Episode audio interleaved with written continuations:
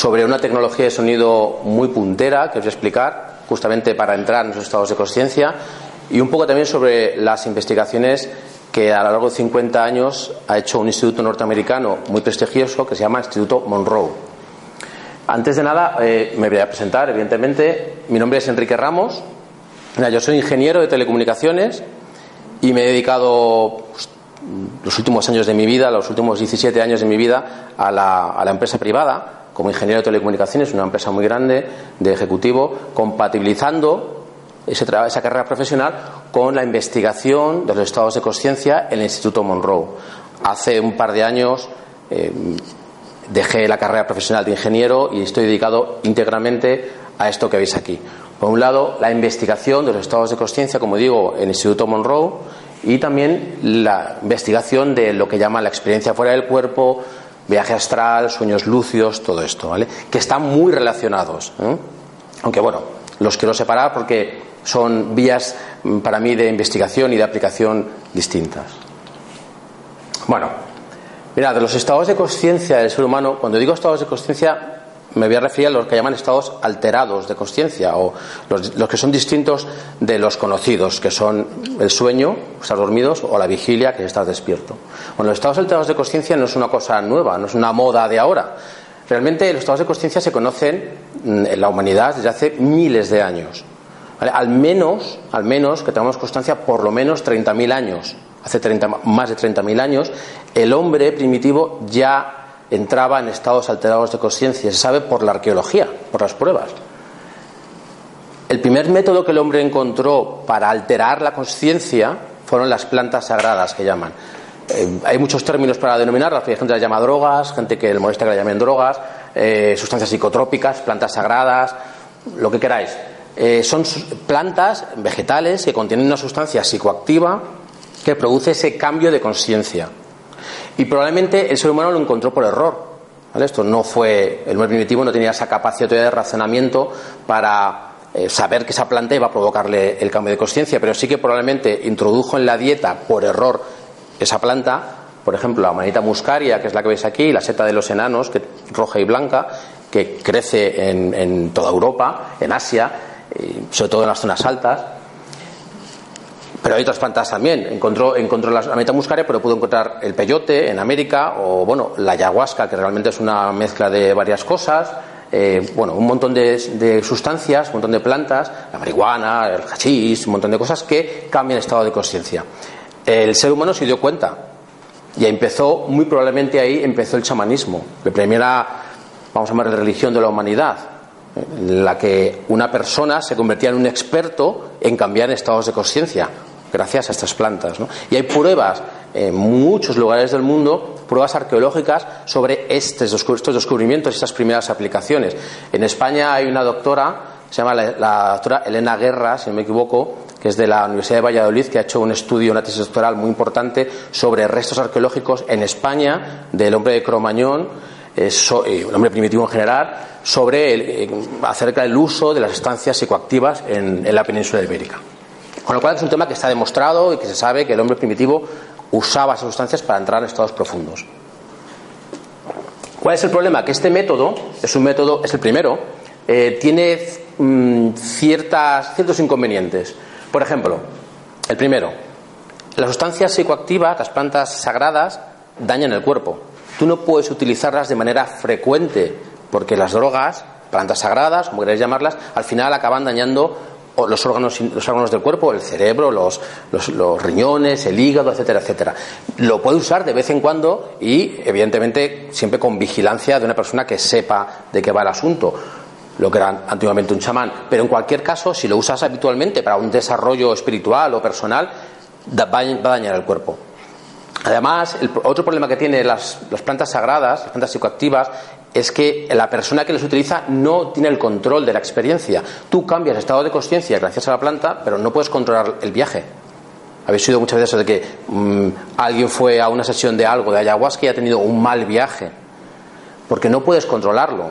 Sea bueno o sea malo, no puedes pararlo y tienes que aguantar hasta que termina, porque es química, es una sustancia química que circula por la sangre y hasta que no se filtra, pues no se acaba la experiencia. Entonces, esas dos cosas, que es dañino a largo plazo y se sufre frecuentemente y que además la persona no tiene control, son los dos, dos de los problemas más importantes de este método de acceso a estados de conciencia. Pero el hombre siguió buscando y encontró otros métodos. Por ejemplo, los mantras, oraciones, cantos, cuencos sagrados, tambores. Sabes que los tambores se han utilizado se siguen utilizando en culturas, en determinadas culturas, para acceder a estados de conciencia profundos. Es otro método. Que este método, ¿qué pasa? Que supera al anterior. ¿Veis? Ese de aquí, plantas sagradas, tiene ese problema. Tiene el problema del daño al cuerpo. Este no. ¿Vale? los sonidos sagrados, las mantras, la, los mantras, la oración, la meditación, lo que produce son cambios de conciencia sin dañar el cuerpo. Pero tienen un problema, que son lentos. Los anteriores eran rápidos, porque la sustancia, en cuanto te la tomas, al cabo de las pocas horas, minutos u horas, empieza a tener efectos. Con esto, el entrenamiento es mucho más duro, en el sentido de que necesitas mucho más tiempo para que la meditación o los sonidos sagrados o la propia oración te lleve a un estado realmente profundo, no a un estado de relajación, porque eso no nos vale solo. Siguió avanzando el hombre y encontró otros métodos, también conocidos, como el ayuno y la mortificación. Dejar de comer, dejar de beber y hacerse daño físico también produce estados de conciencia, alteración de los estados de conciencia.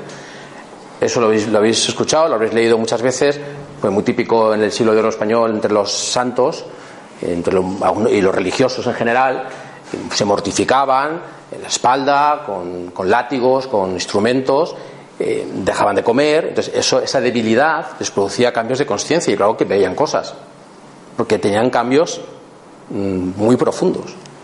Pero claro, si dijimos que las plantas sagradas dañaban el cuerpo y superamos eso con la meditación que no daña el cuerpo, pero esto es lento, pero vemos aquí que es rápido, pero vuelve a ser dañino. Ves que estamos siempre que hay ciertos inconvenientes que no encajan, ojo, no encajan en el mundo moderno. En su mundo eran, si permitís la expresión, eran la leche, porque mm, para un hombre de Cromañón la innovación de la meditación tradicional era el futuro, ¿entendéis? Pero claro, en su momento cada cosa bueno, pues tenía su, tenía su gracia, tenía su interés, su aplicación. Pero para el mundo moderno, eh, cualquiera de estos métodos tiene problemas, porque la sociedad, el ser humano ha cambiado. ¿vale? ¿Qué tenemos recientemente, desde que tenemos ciencia y tecnología? Recientemente hablo 50 años, vamos a poner. Tenemos otros métodos, como la neurotecnología de sonido, que te permiten entrar en los mismos estados profundos de conciencia, superando muchos de los problemas que hemos mm, mencionado en los otros métodos. La neurotecnología de sonido lo que produce es, eh, lo que permite, mejor dicho, es la investigación de forma práctica para cualquier persona de sus estados de conciencia. Produce cambios medibles en el patrón de ondas cerebrales. Es decir, esto no es algo subjetivo. ¿vale? Cuando tú usas la neurotecnología de sonido, que ahora explicaré cómo funciona, uno puede medir su patrón de onda cerebral con sus equipos, evidentemente, y se ve el cambio. Si se ve el cambio de patrón de ondas cerebrales, hay un cambio de estados de conciencia, evidentemente. ¿vale? No es invasivo, no es química, es sonido. Con lo cual, no invade el cuerpo, en sentido de algo químico, y además, lo importante, el usuario, el investigador o la persona que está utilizándolo, está siempre en control, no como las, plantas sagradas. Se quita la tecnología, se quita el auricular y termina el efecto. Y además está siempre con una parte de la conciencia preparada para dirigir donde quiere ir. Y eso también es muy importante, sobre todo si uno quiere un desarrollo rápido y, o quiere simplemente una investigación. ¿vale? Sí. Eh, no sé, he oído que hay una serie de ondas llamadas de Schumann que nos hacen estar eh, pegados a la, a la, y esta, si, si digamos no, no, hay algún problema en esa sincronización pues parece ser que la gente pero eso no tiene nada que ver con lo que vamos a ver aquí ¿eh? sí, sí. eso puede sacar digamos a No, no tiene nada que ves, cuando lo explique, no tiene nada que ver con la frecuencia Schumann, que además es una, un tema bastante controvertido. Vamos a, vamos a avanzar, si queréis, vamos a, mejor hacemos las preguntas al final de la charla, que vamos a tener un, unos minutillos. Mirad, eh, esto comenzó en los años, vamos a decir, años 60. En Estados Unidos, me refiero a la neurotecnología, a la tecnología de sonido, en un instituto norteamericano, que es el Instituto Monroe, que es muy prestigioso, que colabora y ha colaborado con instituciones importantes, universidades y con, hospitales, con, con investigadores eh, muy importantes en el alrededor del mundo, que lleva, como digo, 50 años investigando la conciencia, pero de forma práctica, no a nivel teórico, sino cómo utilizar la, las aplicaciones de, de los cambios en los estados de conciencia. Como digo, ya 50 años fue fundada por un señor que se llama Robert Monroe, que algunos habéis oído de él porque es un pionero en la investigación también de los viajes fuera del cuerpo. Escribió tres libros sobre el tema. Este señor era un señor que, fijaros, no tenía nada que ver con el mundo espiritual, sino que era, era una persona muy normal, en el sentido corriente de la palabra. Era una persona que tenía eh, negocios, era de alto stand, tiene una vida bastante desahogada, se movía con la alta sociedad norteamericana y tenía su familia, sus perros, sus hijos, su, su mujer, su, todo, su casa estupenda, era una persona normal. Pero este señor estaba muy interesado en el aprendizaje acelerado a través del sueño. Sabéis que el sueño, los, eh, los procesos, de, las fases del sueño, eh, tiene determinadas, determinados momentos con determinados estados de conciencia que favorecen en un aprendizaje más rápido. Pues en los años 50 estaba de moda ese estudio, empezaron los rusos, los americanos siguieron, y Robert Monroe lo empezó a investigar y dijo, bueno, esto mm, a ver si tiene cierto sentido. Se ponía en su cama unos auriculares con una grabación que era su propia voz y se dormía para ver si el día siguiente se acordaba otra vez ¿no? de, de todo lo que había escuchado. Bueno, pues eso no funcionaba, evidentemente, él se lo ponía porque era muy cabezón, pero no, no tenía ningún sentido porque no es tan fácil. Pero ¿qué ocurrió? Que tenía el sueño muy, muy, poco profundo, claro, toda la noche esa voz ahí, que era su propia voz, pues no le permitía dormir profundamente. Lo que ocurrió es que una noche, producto de, esta, de, esta, de este mal dormir, se despertó flotando en el techo. Él se vio pegado al techo, tuvo lo que luego él acuñó como una experiencia fuera del cuerpo, porque ese término no se usaba antes, se llamaba proyección astral, viaje astral, y él se encontró, como digo, fuera de su propio cuerpo, flotando encima de la eh, frente del, techo, y relata que cuando se dio la vuelta, evidentemente encontró o focalizó a la cama y vio a su mujer, con, primero dice con otro hombre, cuenta la anécdota de que vio otro hombre y se quedó un poco en shock porque dijo mi mujer me está siendo infiel, pero luego cuando se dio cuenta de que lo que le ocurría es que estaba flotando y que lo que estaba en la cama era una copia de él, por no decir su cuerpo físico, una copia de él, pues tuvo realmente un, susto considerable. Él a partir de ahí empezó a investigar estas cosas, pero poneros en la piel de una persona de los años 50 del siglo pasado, no había internet, no había libros no, sobre el tema, me refiero. No había absolutamente ningún tipo de información sobre estas experiencias, muy poquita, muy poquita. Alguna referencia en, en la en la teosofía, en, en, bueno, las regiones orientales, como el budismo, el taoísmo, pero muy poquita, muy poquita cosa. Y él estaba muy asustado, porque no entendía qué le estaba pasando. Y acudió a médicos, como era una persona de la alta sociedad, pues tenía acceso a gente bastante importante, no estaba enfermo, no tenía un tumor cerebral, y él empezó a aceptar la situación y empezó a controlar esa experiencia. Para resumirlo, cuando él ya lo controló, se dio cuenta que se, se sentaba en, la, en, una silla o se, o se, tumbaba en la cama y sin tener una experiencia fuera del cuerpo, que es una cosa bastante brusca, la de primera vez, él se dio cuenta de que era capaz de hacer un cambio de conciencia, viajar a otros lugares, obtener información, pero manteniendo una parte de la conciencia como anclada aquí, en esta realidad física. ¿Vale? Y eso él, él le dio el término, un término, lo llamó fasear. ¿Eh? to face en inglés, como fasear o cambiar de, cambiar de fase. Bueno, pues a partir de ahí dijo, yo necesito encontrar algo que pueda facilitar a otras personas que tengan este cambio de fase, porque puede tener muchas aplicaciones. Y recurrió a un gran amigo suyo que tenía muchos conocimientos en física y que le prestó un artículo científico sobre una cosa que vamos a hablar ahora, que se llaman los tonos binaurales. El principio de tonos binaurales. Se dio cuenta, junto con su amigo, que había un principio científico que se había descubierto en el siglo XIX, lo escribió, si no recuerdo mal, un austriaco, pero que estaba sin uso, que era al principio de los tonos binaurales, y ellos dos juntos se dieron cuenta que podían darle una aplicación. Os voy a explicar en qué, cómo funciona porque es la base de, la, de, la, nueva forma de entrar en estados de conciencia que tenemos ahora en, el siglo XXI. Mirad, dice el principio de los tonos binaurales que si tú pones un sonido en un oído, ¿vale? Imaginaos un tono puro. Pi, los sonidos se miden en frecuencia o longitud de onda, en este caso frecuencia, mirad 100 hercios. Y en el otro oído pones otro sonido, otro tono puro, que sea muy parecido, pero tienen que ser distintos, pero cercanos, en vez de pi, pues pi, cercanos en frecuencia, por ejemplo 100 y 104. Si ocurre eso y si lo pones a una persona, por una, una serie de razones muy complejas de explicar, que son biológicas, la persona, el cerebro de la persona, mejor dicho, parece como que no entiende esa diferencia de sonidos y lo que hace es que no escucha ni un sonido ni el otro. Empieza a escuchar, empieza a producir un tercer sonido que no existe, que es la resta de los otros dos en frecuencia. En este caso, 4 hercios. ¿Vale? Este tercer sonido es el tono binaural de bi2 y aural, oído. Eso es el principio de los tonos binaurales. Y ocurre siempre. No tienes que hacer nada, porque está diseñado así el ser humano. En realidad funcionaría con cualquier ser vivo que tenga dos hemisferios cerebrales, dos oídos, etcétera, etcétera.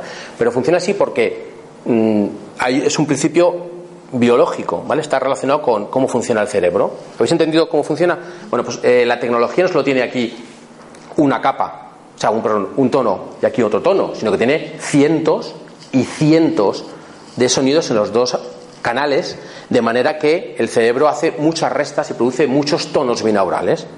¿Para qué? Ahora lo vamos a ver, para conseguir un estado específico y alcanzar cosas que antes no podíamos alcanzar. ¿Vale? Mirad, sabéis que en el cerebro tenemos un montón de ondas cerebrales, ¿vale? Tenemos. Vamos a empezar por las beta. No, no tenemos solamente un tipo, tenemos un conjunto de ondas cerebrales de distintas frecuencias. Las ondas beta son las más rápidas, son las que predominan cuando estamos en estado de vigilia, estamos despiertos. Entre 14 y 30 hercios, quedaros siempre tengo que son las más rápidas quitando las gamma, ahora lo veremos. Si nos relajamos, las ondas se hacen más lentas, las ondas cerebrales empiezan a ser más lentas y producimos ondas alfa. Si nos relajamos más, ondas zeta, que son las que se producen en el borde de la vigilia y del sueño. Cuando estamos a punto de dormirnos y nos da una cabezadica así, ¡pum! Nos dejamos medio dormir, ahí estamos produciendo ondas zeta. Y son las asociadas a la creatividad.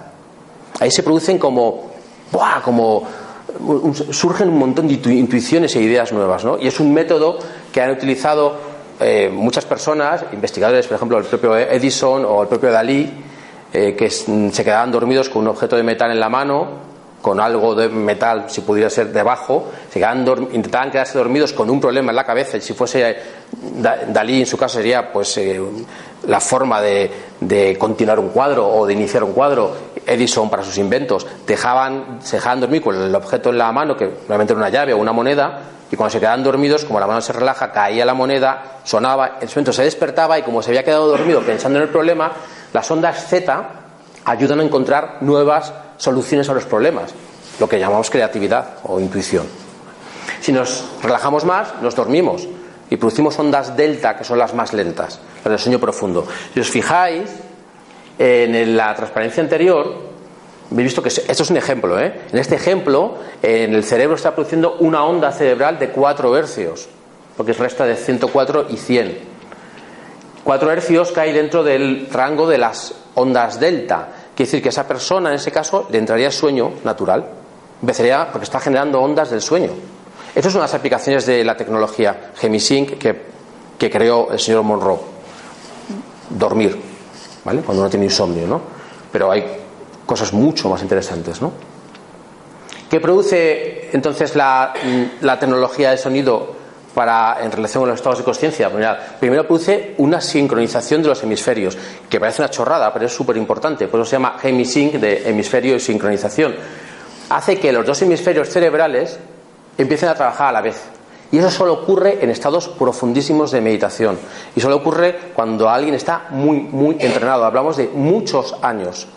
Con la tecnología ocurre a los 5 o 10 minutos. Sí o sí. con o sin experiencia en estados profundos de meditación. Y ese estado es perfecto, porque según todas las investigaciones científicas, os puesto un ejemplo, el doctor Lester Femi, que dice que es el, el estado más óptimo para el aprendizaje humano, la sincronización de los hemisferios. Porque fijaros, tenemos un hemisferio, el derecho, que es el artístico, el espiritual, el que rige las emociones, y el otro, el izquierdo, es el lógico, el matemático, el, de la razón. Y están normalmente peleados, que en el sentido de que uno suele bloquear al otro. en el caso, por ejemplo, de los músicos, los artistas tienen mucho más desarrollado la parte del hemisferio derecho y hay gente que, pues, la gente científica, pues lo tiene más el izquierdo, ¿no? Pero en la mayoría de la gente de la sociedad moderna predomina el izquierdo, el lógico. Y eh, lo que hace es que tapona un poco esa capacidad de desarrollo espiritual o desarrollo, como queréis llamar, psíquico que proporciona el, derecho. Pues con la tecnología, ¡pum! Cinco minutos lo puedes comprar con un escáner cerebral, o sea, comprobado muchas veces, entras en sincronización. Esto es un cerebro incoherente con ondas incoherentes, un mapa cerebral y estos con ondas coherentes, ¿vale? Con una sincronización hemisférica.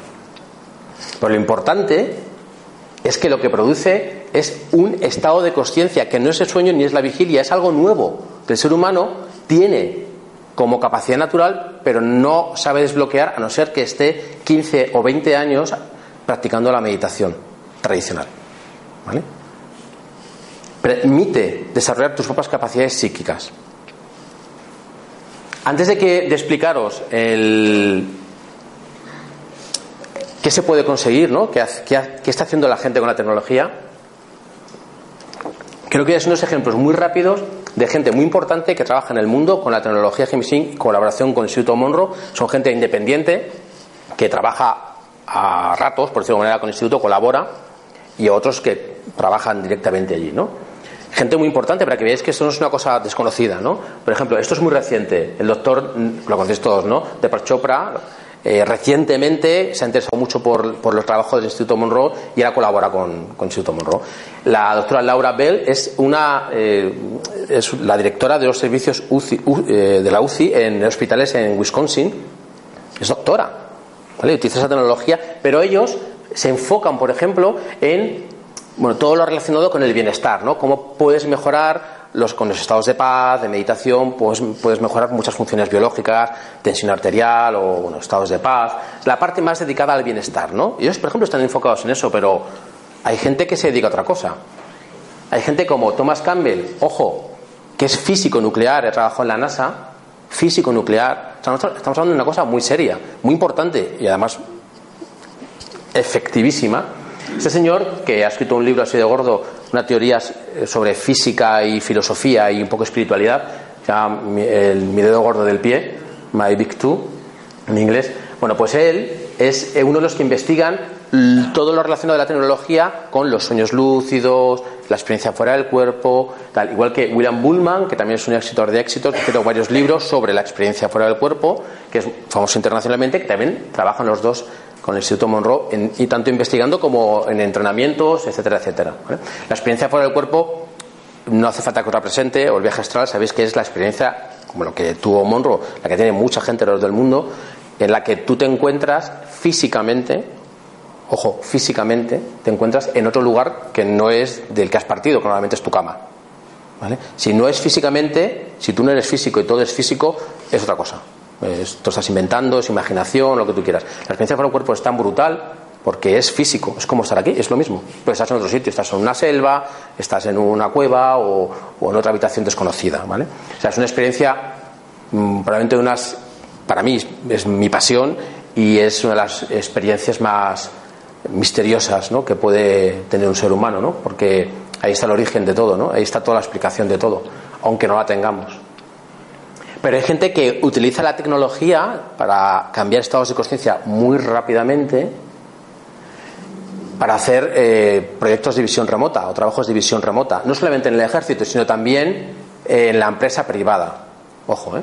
eh os voy a mencionar muy rápidamente el, programa secreto Stargate. El programa Stargate es un programa secreto del ejército norteamericano que empezó en el año 78 y se cerró aproximadamente en el año 95 que está desclasificado ya por la CIA.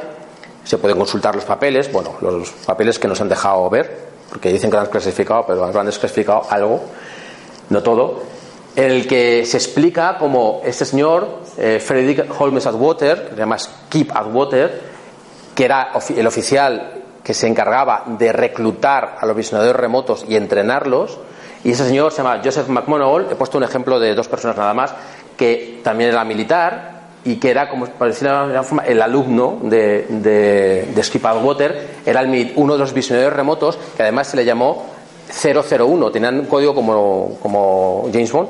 Este era el, agente visionador remoto 001, fue el primero y el más, además, uno de los más, probablemente el más importante. Se dedicaron en un programa secreto a investigar cómo desarrollar las capacidades de los militares para espiar al enemigo de manera psíquica, sin tener que desplazarse, ¿no? Pues de una manera, cómo ver bases enemigas o datos del enemigo con la pantalla de la mente.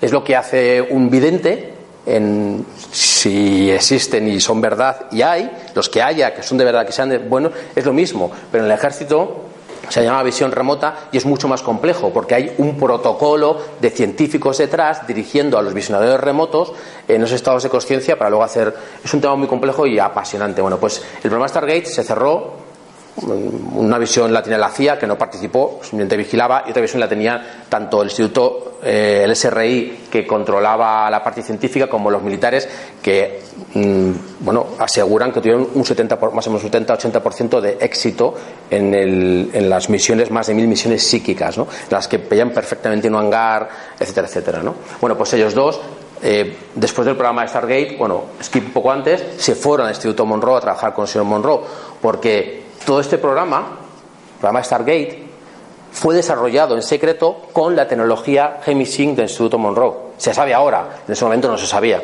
¿vale?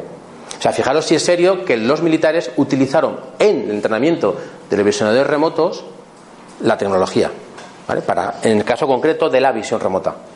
¿vale? Pero hay gente que utiliza también la tecnología para investigar ¿Qué nos pasa después de la muerte? ¿Hay supervivencia? O sea, ¿sobrevivimos a la muerte?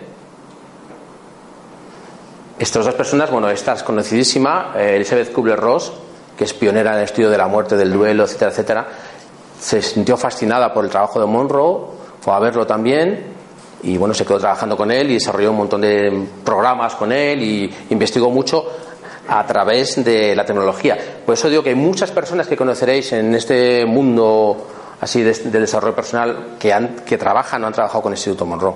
Y a lo mejor no lo han contado, otros sí. Y el doctor Taylor Scott, que también es un experto en experiencias cercanas a la muerte. Y no, eso no quiere decir que estoy diciendo yo que hay una vida después de la muerte, pero sí que se puede investigar con la tecnología, con los estados de conciencia. Es la herramienta. La única forma no es leer un libro, es experimentarlo. Es la única manera.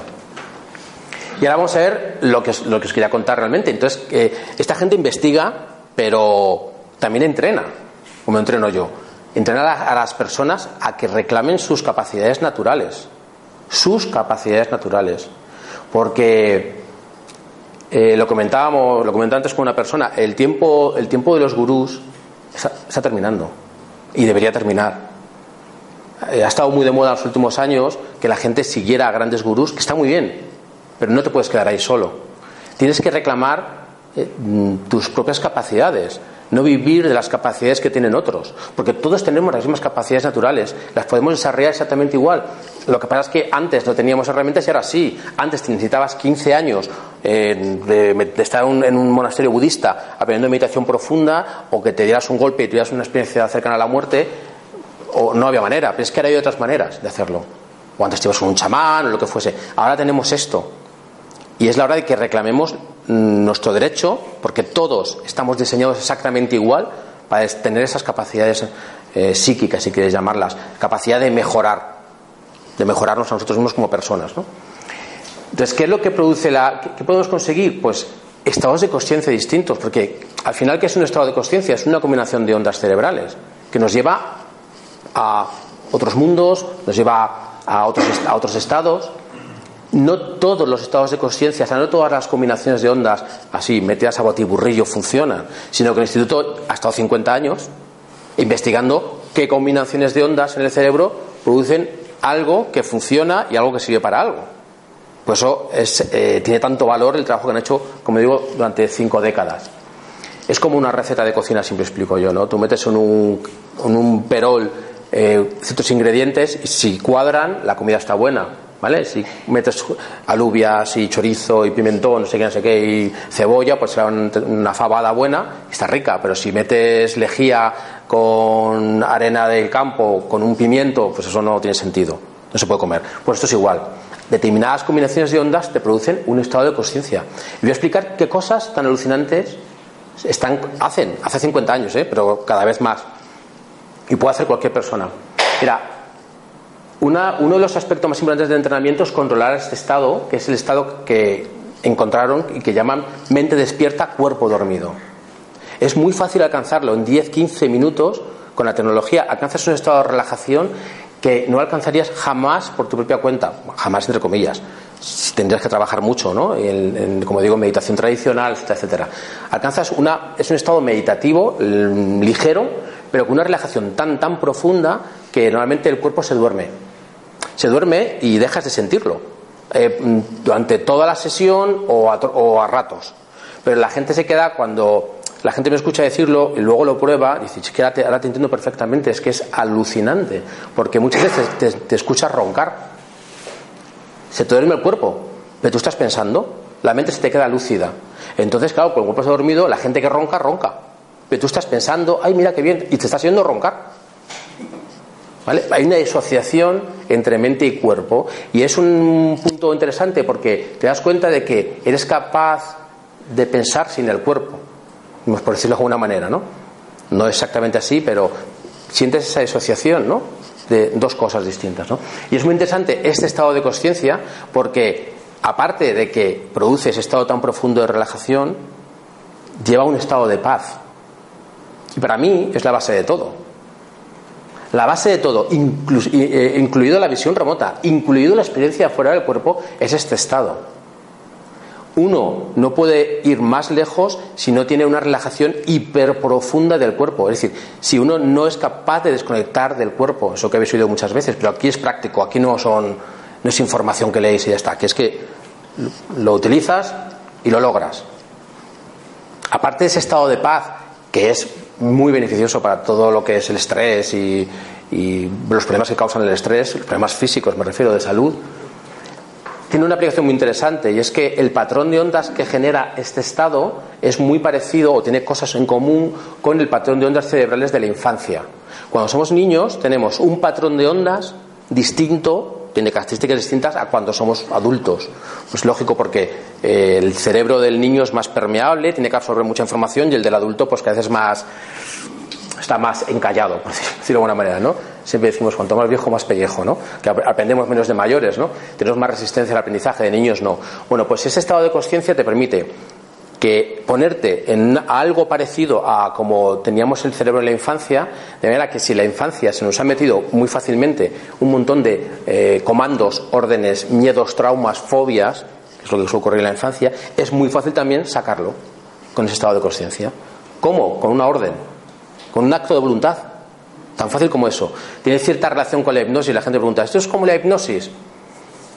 Bueno, la hipnosis te puede llevar a un estado muy profundo parecido a esto. El problema de la hipnosis es que eh, no todo el mundo es hipnotizable, porque la persona que está enfrente, eh, o sea, el, el, hipnotizador, está haciendo algo sobre el paciente y el paciente pone resistencia porque nadie quiere que le controlen. En este caso, eres tú mismo el que vas entrando en el estado por ti mismo. No hay nadie que te está controlando, eres tú. Y siempre mantienes la mente lúcida para dirigir a un lado u otro la experiencia. ¿Vale? Pues digo que tiene bastantes aplicaciones. También tiene otras aplicaciones como puedes crear condicionamientos, lo que llaman, ¿os acordáis del, experimento de Pavlov? que tocaba una campanita y el perro salivaba, etcétera, etcétera, pues ese tipo de condicionamientos se pueden crear para tú luego conseguir superar ciertas cosas, yo que sé, miedo a hablar en público o cualquier cosa que te propongas, ¿vale? Eh, otro estado que descubrieron posteriormente es lo que llama un canal de acceso. Esto es muy interesante porque utiliza mucho a la gente que se dedica un poco más a la parte de, la salud, del bienestar, porque es un estado de conciencia que permite que el cerebro o la mente, mejor dicho, eh, con la voluntad, des órdenes al cuerpo para controlar el ritmo cardíaco, la tensión arterial, bueno, una serie de, funciones. ¿no? Se utiliza bastante en ese, en ese ámbito. Pero este, este es el estado más, uno de los más famosos, el estado de percepción expandida. Es el que descubrieron que luego el ejército norteamericano se enteró de que estaba el señor Monroe haciendo eso en el instituto, fueron a verle y dijeron, usted tiene que ayudar a los militares en este programa secreto. Y bueno, el señor Monroe en principio se negó, pero como, bueno, parece ser que eran lentejas, tuvo que aceptar y hubo unos años que, bueno, que estuvieron entrenándolos y luego nunca más. ¿Vale? Ese estado, ese estado de percepción expandida, es un estado en el que ahí se abre la percepción, es decir, todo lo que no sea la materia física eh, es capaz de detectarlo este estado de conciencia, es en el que se nos abre las capacidades psíquicas. Eso que habéis oído de que mucha gente tiene la capacidad de precognición, de sueños proféticos, de cosas estas que nos parecen todo de ciencia ficción, es, es, es muy eh, factible entrenarlo con ese estado de conciencia. Se hacen muchas cosas en el instituto con gente anónima como vosotros, como yo, que se entrena y desarrolla su capacidad que tiene todo el mundo, porque todos somos exactamente iguales. En ese aspecto tenemos las mismas capacidades. Todos somos capaces de andar, somos capaces de correr, de hablar, pues igual somos capaces de desarrollar la percepción expandida. Pero no solamente para visión remota, para desarrollar la intuición. Esa capacidad que tenemos de decir, tengo un problema, que te venga la idea rápidamente y tener la solución ¿no? al problema. ¿no? O, bueno, o como digo, cosas tan alucinantes como descubrir cosas ocultas, como hace la visión remota, ¿no? por ejemplo. Que no solo se utiliza, como he dicho, para el ejército, sino que también se utiliza en la empresa privada. Hay empresas, de, por ejemplo, de prospección petrolífera o mineral que utilizan visionadores remotos para descubrir los yacimientos. Es un poco los zaoris de antes, bueno, más o menos el mismo un concepto parecido a la rayestesia, pero esto es solamente con tus capacidades ¿vale? psíquicas. Mirad, hay otro estado que es el último que os explico, hay muchos más. También descubrieron, se quedaron bastante impresionados, que es el estado de no tiempo. Cuando uno se somete a ese estado de conciencia, se, eh, se apaga la sensación temporal. Entonces dejas de percibir el tiempo como lineal. Entonces es un estado muy, muy profundo de conciencia, se equipara a la meditación zen, en el que uno está suspendido en la nada, apenas piensa, está como conectado. Ahí, aquí sí que se producen grandes eh, experiencias espirituales, lo veo todos los meses en los entrenamientos, en la gente que tiene experiencias espirituales, porque sienten realmente, viven, no les lo cuentan, lo viven ellos, esa expansión de la conciencia, esa conexión, dicen conexión con el todo, con la totalidad del universo, ¿no? Y eso es por la anulación de esa percepción del tiempo. ¿no? Esto es la, eh, se podría equiparar a la meditación más profunda que hace un meditador de muchos años. El anterior estado, la percepción expandida, también es una meditación muy profunda. ¿vale? Ambas dos es como si una persona llevara, como digo, muchos años meditando.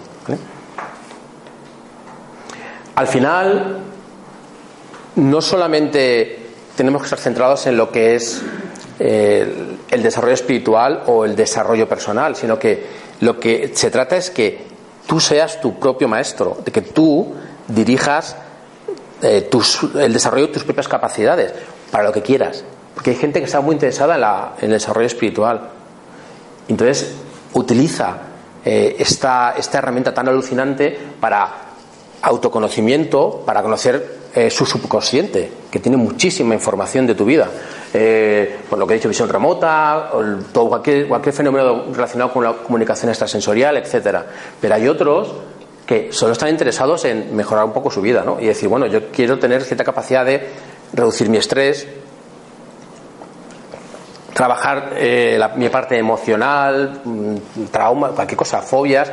Yo cuento, eh, cuando hacemos talleres de entrenamiento cuento a la gente anécdotas de cosas que me han pasado a mí o que, he visto en otra gente y siempre cuento la misma que es la menos privada, porque hay cosas privadas que no cuento, claro, pero una cosa privada, no privada, o sea, es privada pero que no me importa contarlo, es que mm, hace mucho tiempo, en un día, en una sesión, me quité la fobia a las arañas. Yo tenía terror a las arañas.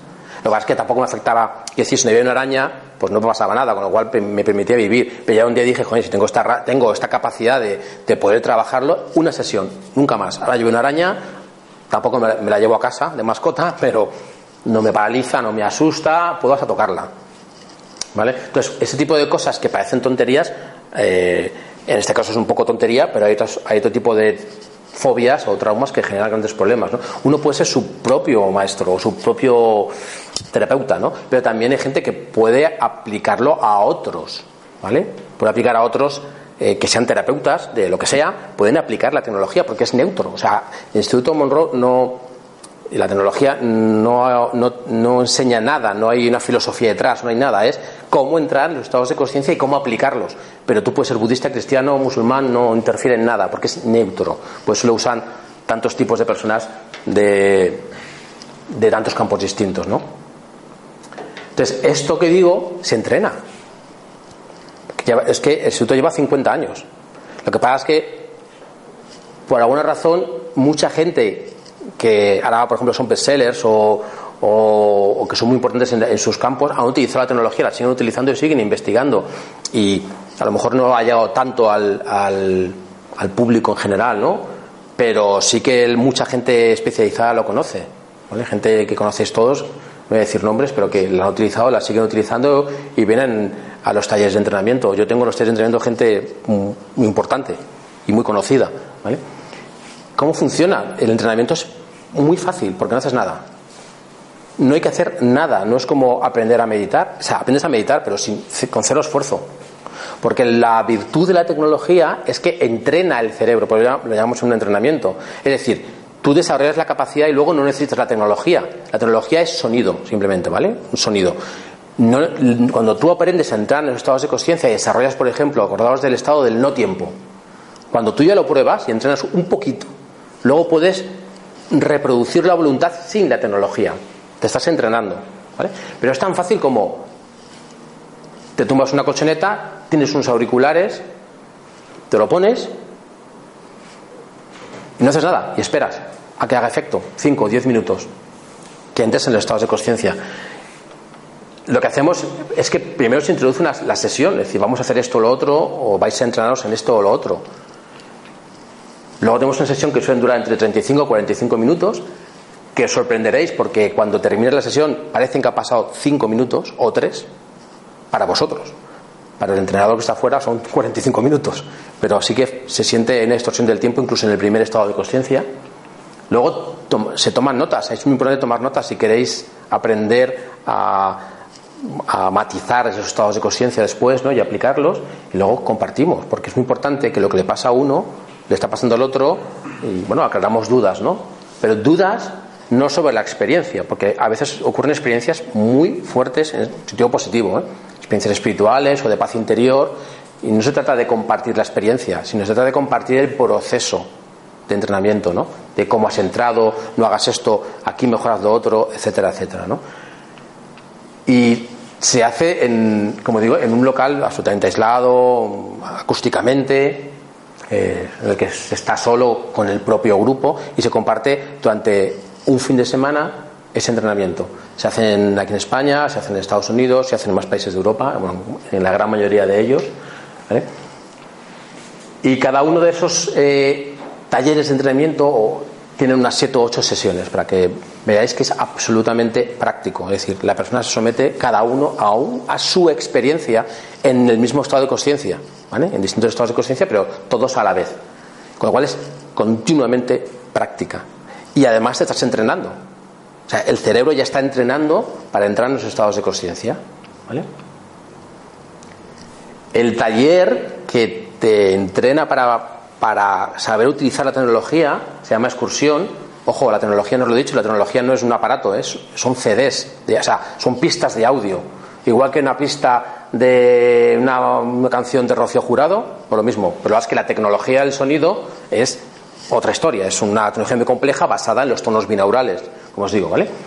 Eh, el entrenamiento se llama excursión, se llama así hace 50 años. A veces la gente se cree que nos vamos de excursión al campo pero se llama excursión, se llama así desde hace mucho tiempo, que luego permite hacer, si quieres, algo muy específico. Hay gente que dice, es que me apetece mucho explorar eso, eso de que hay después de la vida. Quiero mm, ver si hay algo o no hay algo. Quiero, quiero intentarlo. Pues hay un taller específico sobre el tema o sobre el desarrollo de la intuición, ¿no? De cómo tener solución rápida a ese problema, pues hay otro taller.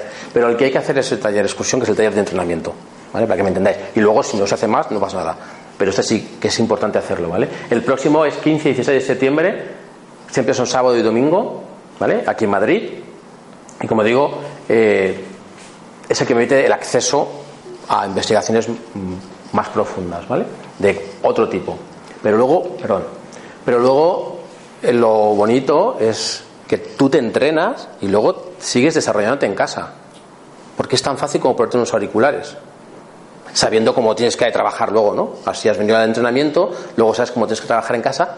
Yo conozco a gente que ha venido a un taller de entrenamiento y luego se ha dedicado mm, a estudiar la repercusión de la terapia, no sé qué. O sea, cada uno luego va por su lado, porque una vez que sabes cómo funciona la tecnología, te surgen 20.000 ideas para aplicarla, para investigar o para mejorar tu situación o para satisfacer tu curiosidad.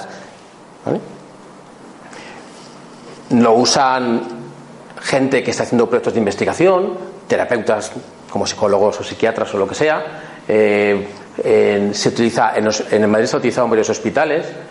Eh, bueno, gente que hace meditación, por ejemplo, hay mucha gente que viene de la meditación tradicional, viene a los test de entrenamiento y cuando prueban la tecnología se dan cuenta de que es tan rápido, es como un desarrollo espiritual acelerado. No tenemos los 15 años o 20 años para estar en un monasterio. El mundo actual va mucho más rápido. Y mucha gente se da cuenta que con esto eh, aprende a meditar.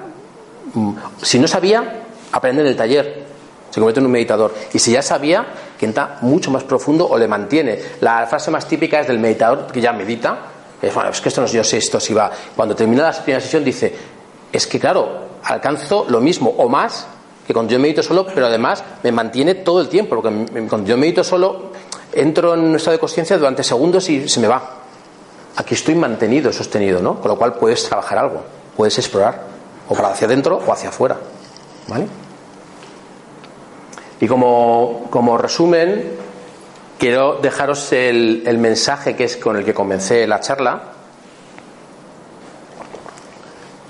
Y es que es el que siempre transmito en todas mis charlas, en congresos, en, los talleres, es que reclaméis vuestras capacidades naturales. Que si queréis, todos podéis tener esas capacidades que veis en las personas las, que admiráis, desde capacidades psíquicas, podéis explorar la telepatía, la telequinesis, exista o no exista, pero podéis, tenéis, la oportunidad de, demostrarlo a vosotros mismos pasando por simplemente esos estados de paz y de conexión ¿no? con el todo, con el universo, etcétera, Pero real, no algo que yo me imagino, me siento en mi casa y digo, uy, yo creo que estoy conectado con el universo, no. Reales y auténticas experiencias espirituales, pero tú mismo.